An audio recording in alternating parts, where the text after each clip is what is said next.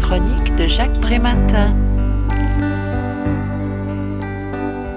Pour être voisins, la France et l'Allemagne ont chacune une histoire et une culture différentes, marquées par la puissance du centralisme jacobin pour la première et le fédéralisme articulé au principe de subsidiarité pour la seconde.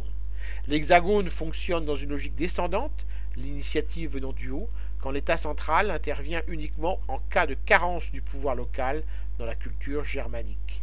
Aussi comparer leur action sociale relève-t-il d'une gageure C'est pourtant bien ce que nous propose le livre Les controverses du travail social en France et en Allemagne, par-delà les idées reçues qui décrit avec habileté les différences légales, réglementaires et professionnelles. Loin de vouloir transformer les savoir-faire d'un côté ou de l'autre, les auteurs pointent les écarts entre une Allemagne centrant le travail social avant tout sur la prévention, alors que la France s'appuie surtout sur une dimension bien plus curative.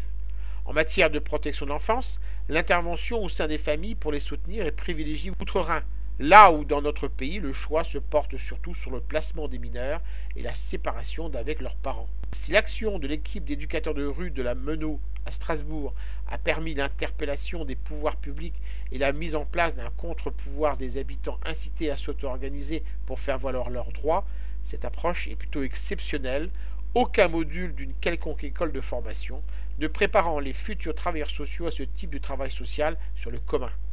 En Allemagne, il est courant de développer le pouvoir d'agir visant l'émancipation des populations, les professionnels n'agissant pas pour elles, mais avec elle.